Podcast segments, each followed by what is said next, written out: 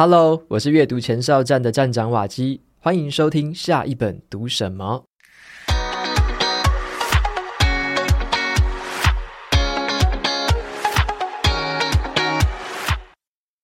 你有这种烦恼吗？最近感觉有一点点低潮，想要补充一点正能量，可是呢，又不想要那种单纯的鸡汤书，或者说那种说了一堆其实什么都没说的书哦。你可能希望自己找到一本可以让自己豁然开朗，帮自己克服目前困境的心理励志书。在这集节目里面，我就要推荐给你我心目中最好看的心理励志好书清单。我会从自己读过的三百多本书里面精选出十本我觉得特别实用的心理励志书给你。在这份书单里面呢，有一些书就很像是一道光，然后呢，帮你照亮前进的方向；有些书呢，会让你获得灵感。开启新的思考方向，有些书呢，可以让你重新振作起来，面对生活当中的种种挑战。那希望这份书单可以帮助你在逆境当中找到一丝丝的力量，带给你一些些的启发，帮助你重新找回生活的勇气还有动力。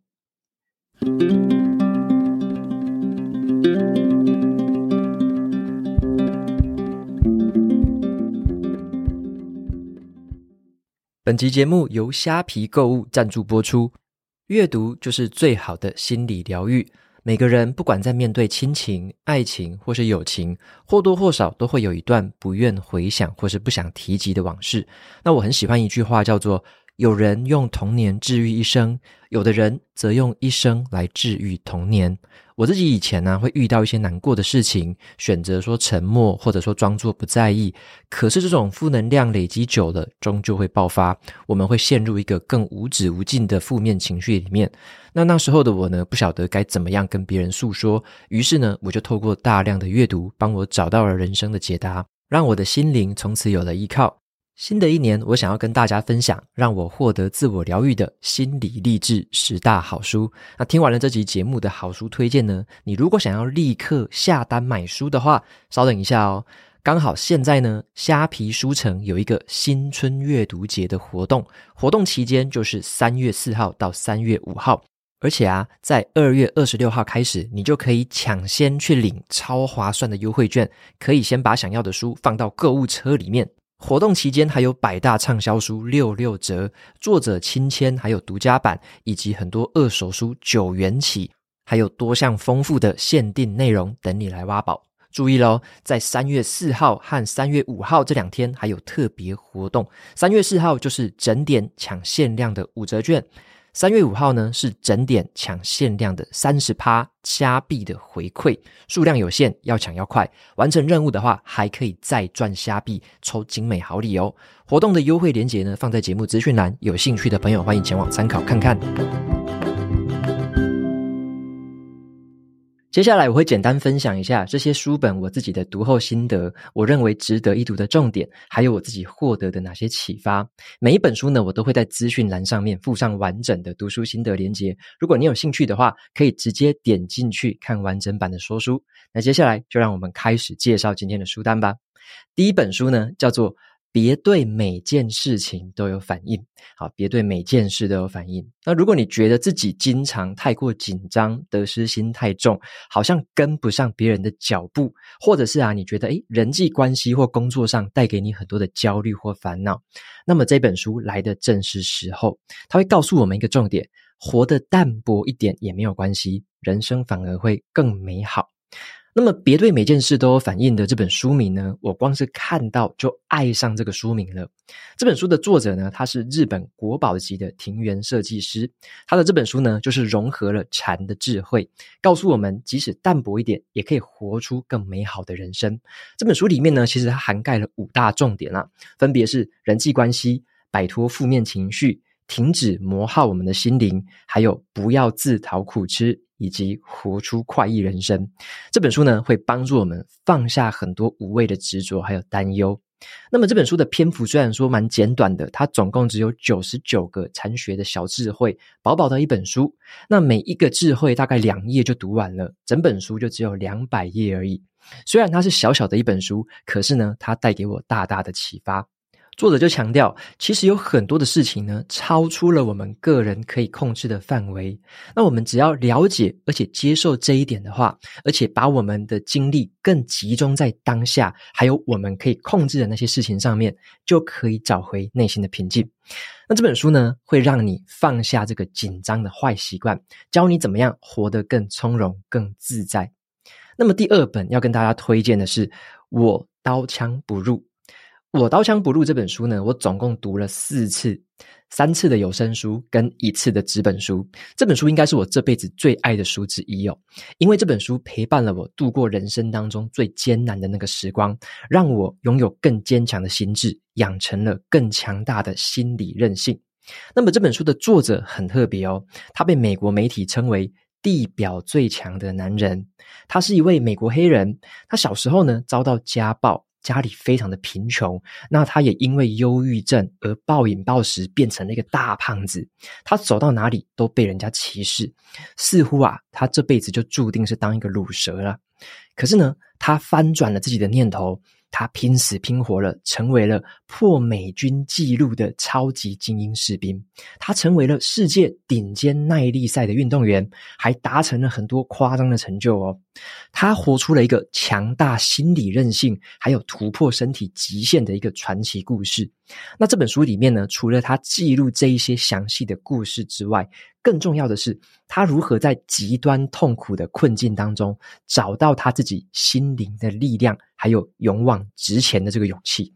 那跟这本书比起来哦，我自己认为啊，其他很多我看过的心灵励志书啊，都很像变得扮家家酒的小打小闹。所以这本呢，是我自己心目当中第一名的励志好书哦。那么再来跟大家推荐的第三本也是非常棒的书，叫做《我可能错了》。我可能错了。这本书呢，让我自己是读到起鸡皮疙瘩。我那时候读到眼眶泛红，而且感动不已。我也读到眼睛闭上去，然后就沉思了很久很久。这本书也是瑞典最畅销的心灵书籍。它是《森林智者的最后一堂课》。这本书的作者他在二十六岁那一年放弃了前途大好的企业主管职位，他前往泰国当一个森林僧人，修行了十七年。后来呢，他还俗之后回到瑞典，除了要适应现代社会之外，他还要跟自己的忧郁症还有渐冻症搏斗。在读这本书之前呢、啊，我原本有点担心哦，书里面会不会有一些宗教色彩，会不会影响我的阅读体验？诶，我读的时候才发现，是我自己想太多了，完全不会影响，甚至呢，有一点加分的作用。因为有一些些修行的小故事，真的是很好笑哦。那作者呢，他就是一个完全的坦然而且诚恳。一字一句，我们都可以感受到他在面对困境的时候的挣扎还有困惑，就很像是一个好朋友在跟我们分享他的人生故事一样。书本里面就充满了他在隐居森林的时候学到的那些修行智慧，还有他怎么样运用这些智慧来面对人生的挑战。书本里面呢，包含了关于念头的觉察，关于人际关系的思考，还有我们自己内心宁静的追寻。对于要怎么样去化解我们大脑当中的担忧还有烦恼，书本里面也提供了一些很实用的方法。这是一本哦，我愿意逢人就推的心理励志好书。再来第四本书叫做《穷查理的普通常识》。我们都知道啊，股神巴菲特在投资界的成就非常的厉害，是一项众所皆知的事情啊。可是你知道吗？巴菲特其实有一位非常低调的神队友，他甚至称这位神队友。比他自己更聪明、更有智慧。巴菲特还称赞他，他说：“他使用思想的力量，让我从猩猩进化成人类，否则我会比现在还要穷得很多。”这位神队友就是查理·蒙格。他的人生哲学跟智慧，通通被整理在这一本《穷查理的普通常识》里面。那么他是和巴菲特从年轻认识以来啊，他们两个就是最亲密的朋友，还有投资伙伴。那相较于巴菲特是比较多人知道，蒙格他就显得比较低调。这本书就是收录了蒙格在过去二十年来主要的十一场公开演讲，他把这些演讲稿全部整理起来。这个演讲呢，也都展现了这位传奇人物的聪明才智。这本书里面充满了这位老人家的幽默、犀利、聪明，还有机智，就像是一本指引我们方向的书。在未来啊，如果我们遇到问题的时候，我们也可以回头去翻阅一下，它就很像是一本很好用的人生指南哦。那如果你即将第一次读这本书的话，你可以先把它当成是一位老爷爷在跟你炉边谈话、跟你聊天这样子。读完之后，你可以先放一阵子，回头重新读它的时候，你肯定会有更多的收获哦。再来第五本书就是《男孩、鼹鼠、狐狸与马》这本书，读起来真的是很暖心，大概几十分钟你就可以读完了。可是值得重复的回味、重复的阅读。说也奇特，我在看这本绘本的时候，光是看着这个插画搭配图片旁边的简单对白，竟然就可以勾起我许多的回忆，甚至感觉到一股强烈的共鸣。很多人都说这是一本可以疗愈心灵的绘本，而且是不限年龄层都可以读懂哦。那么这本书的作者很特别，他是一位英国的画家，现在呢六十多岁的他画了一辈子的插画了。那么他在二零一八年的时候啊，他就想说临时起意，他把他自己的这个插画上传到 Instagram 上面。他的这个水彩画风非常的独特，而且他的每一个插画都会搭配一个小小的金句，马上呢就虏获了广大读者的心。他的涂鸦一开始就只有一个小男孩跟一只小鼹鼠的角色，后来他才陆续增加进去了狐狸跟马，变成了这本书的书名《四个角色的一个流浪的旅程》。那么这本书的主题围绕着我们每个人心中的共同感受：爱、友情、善良。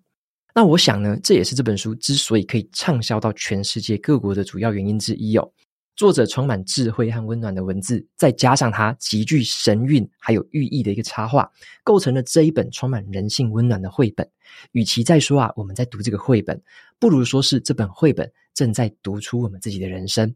这本书呢，会鼓励你用自己原本的模样自由的活着，让你更懂得善待自己。再来第六本书叫做。蛤蟆先生去看心理师这本书呢，它巧妙结合了英国童话还有心理咨商。这个故事的主角蛤蟆先生，他因为忧郁症的关系啊，他的其他朋友就很担忧他可能会做出傻事，所以他们就鼓励蛤蟆先生去找心理咨商师。那心理咨商师也是一个动物，叫做苍鹭。那么他就运用了这个心理疗法，来帮助蛤蟆先生面对真实的自己，感受真实的情绪，发展出更高的 EQ。那经过了十次的这个咨商之后，蛤蟆先生在最后终于恢复了以前开朗的模样，展开了人生全新的旅程。这本书呢，透过这个动物之间的这个有趣对话，带我们去读懂二十多个心理学的专有名词，而且呢，在整个阅读的过程，就好像是我们跟着这个蛤蟆先生一起接受了心理咨商师的咨商哦。那么，在这个巧妙的对话安排之间呢，我们也会逐渐理解自己的情绪来源，也会对心理咨商有更深的认识。那我认为这是一本就是可以值得空出时间慢慢细读的一本书。只有当我们真正的进入这个蛤蟆先生的视角之后，去阅读每一句对话，才会有更深刻的含义。因为呢，那些对话就代表了是我们问的，也代表了是心理咨商师可能会回答的。蛤蟆先生的身上有我们每个人的影子，我们呢都有可能在蛤蟆先生的身上找到跟我们自己非常相似的部分。这这本书读起来呢，非常的轻松好读，可是肯定会让你收获满满。第七本书要介绍给你的叫做《强大内心的自我对话习惯》。这本书的作者呢，是一位美国的心理学家，他专门在研究人类如何控制自己的意识。那在这本书里面呢，他就探讨了每个人都有一个内心的声音呐、就是我们跟自己内在的自我对话。那这种跟内在的自我对话，如果运用的适当的话，可以带来很正面的、很激励的效果，让我们呢可以充满正向的动力。可是啊，相反的，如果你没有办法驾驭这个内心对话的话，你内心的声音很可能就会变成一种小对话。英文书名就叫做 Chatter，就是这种小对话。那这个小对话就很像是一个人遭到困难、遭到难堪、遭到挫折的时候，内心的小剧场爆发出来，任由情绪翻滚，负面的情绪越来越高涨，最后呢，把我们整个人都吞噬掉。那我们要怎么样去避免这种内心小剧场的状况呢？作者在这本书里面呢，就带我们探讨这些对话产生的原因，教我们去避开那一些负面的小对话，而且我们去善用那一些正面的内心声音。这是一本教我们如何驾驭内在对话的书，帮助我们可以保持专注、清晰思考，不要再被情绪毫无来由的左右我们的这个心情。这本书呢，会帮助你驾驭内心的声音，不会再被小剧场牵着鼻子走，让你知道说什么时候该放手，让自己欢庆最好的时光，什么时候要从最坏的情况当中找到可以前进的意义。再来第八本要分享给你的，叫做《纳瓦尔宝典》。这本书呢，它其实就是集结了这个戏骨传奇投资人纳瓦尔他历年来的这个金句语录。这本书呢，就涵盖了他这个人的人生智慧，包含他如何创造财富、如何思考、如何做出选择、如何学会快乐，还有他秉持的一些人生哲学哦。那纳瓦尔呢，他是一位戏骨的传奇天使投资人，他也是一个连续创业家。他出生在这个印度的单亲移民家庭，他从小就把图书馆当成安亲班。他凭借着自己对于学习的热爱，考到名校就读。那他就拥有了这个电脑科学还有经济学科的这个双学位，他也创办了全球最大的新创募资平台，担任他的董事长。那他也投资了超过两百多家的公司，包含了 Uber 还有 Twitter。那我自己本身就是纳瓦尔长期的这个粉丝哦，我长期关注他的发言还有评论，他对于创业。投资人生，我觉得都有着深刻的洞察，而且他看待这个世界的角度跟普通人是很不一样的哦。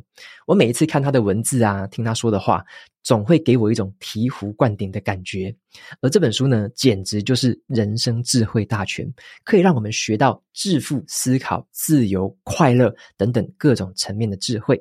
这本书呢，会带你从创业家的眼中看到你以前不曾看过的世界。第九本书叫做《活出意义来》，那《活出意义来》是带给我最多启发的书之一。作者呢，是在二战时期经历过纳粹集中营的幸存者，他同时也是一位精神学家，还有这个心理医师。那这本书呢，就是他在集中营那种地狱般的环境之下幸存下来的真实经历。这本书呢，在描述集中营生活的点点滴滴，然后呢，保留了就是身为他难民第一人称的这个视角，还有他在里面是怎么想的，看到哪些事情。那么这本书的后半段就回归到心理学的角度去谈论生命的意义。那我很喜欢书中有一句话叫做：“环境不能限制你的心灵，人都有终极选择的自由。你可以决定自己生命的意义，决定成为什么样的人。”这句话呢，我觉得由这个作者说出来哦，真的特别具有说服力。那么，透过这本书呢，你会认识到，我们其实每个人都享有一种赋予自己生命意义的这种自由。无论这个外在的环境再怎么样的艰难和不可预测，我们的内在都能够主动的做出选择，决定我们自己要成为什么样的人。再来，第十本书要介绍给你的，叫做《流浪者之歌》。这本书的作者呢，他是诺贝尔文学奖的得主赫曼·赫塞。他也被人称为是德国浪漫派的最后一位骑士，特别是啊，在六零年代的美国就形成了一种赫塞热潮。那时候在美国的大学生哦，几乎是人手一本这个书哦。这本书呢，它就是以一个西方现代人的视角，然后写出一个富有人生哲理又曲折动人的东方佛的故事。这本书很特别哦。他的主角为了用自己的方式去悟得这个佛的智慧还有真理，他决定离家，踏上一段漫长而且艰辛的悟道之旅。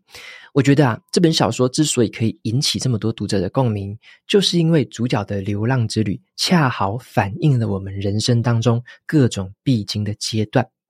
像是他一开始啊，他就反叛父亲。决定离家出走，那种坚定的内心，还有亲情的拉扯，然后接着是呢，他认识了佛陀，可是他并不完全相信佛陀，而是这个主角选择要自己去悟道。然后啊，他又碰到了教会他感官情爱的铭记，还有他就跟这个富商去学习商场还有人性的算计。后半段呢，他与他自己亲儿子的一些冲突，更是凸显了他的父亲愿意让他去流浪的那种伟大的情操。那我常说啊，每个人都有自己要横越的沙漠，那每个人都有自己要面对的课题啊。刚好在书中也有这么一段话是这样写的，他说：“每个人都执着于自己的目标，每个人都为自己的目标所困扰，每个人都在经受痛苦。”那这本小说呢，虽然是一场流浪之旅哦，可是我们却可以从里面学到该怎么样去面对自己的课题。这本书呢，带给我最大的启发就是，我们要走自己的路，悟自己的道。无论这个世界再怎么纷乱无常，我们都可以勇于体验，勇于去爱。以上呢，就是我认为很适合在你面对低潮或困境的时候可以阅读的好书清单。如果有哪一本书引起你的共鸣，也欢迎你留言跟我分享你的想法。另外呢，我也非常欢迎你可以留言分享。你觉得面对困境的时候，你自己的必读书单是哪一本呢？我也希望啊，从大家的留言当中找到一些我原本没有注意过的好书，让我自己也持续透过阅读成为更好的自己。那如果呢，你喜欢我分享的读书心得，欢迎订阅阅读前哨站的电子报。我每周呢都会寄送最新的文章通知，还有这个节目的通知。如果你喜欢用听的方式吸收的话，也欢迎订阅我的 Podcast 说书频道。下一本读什么？我会用轻松的方方式跟你说书聊书，让你呢可以利用通勤之类的这种零碎时间，快速吸收我自己从一本书里面所得到的收获。如果呢你想要加入这个读书社群，跟其他的读书好友一起聊天，分享关于书籍的一切的话，你也可以加入我建立的阅读同乐会 Discord 语音聊天频道。相关的连结都放在节目资讯栏，有兴趣的朋友欢迎前往参考哦。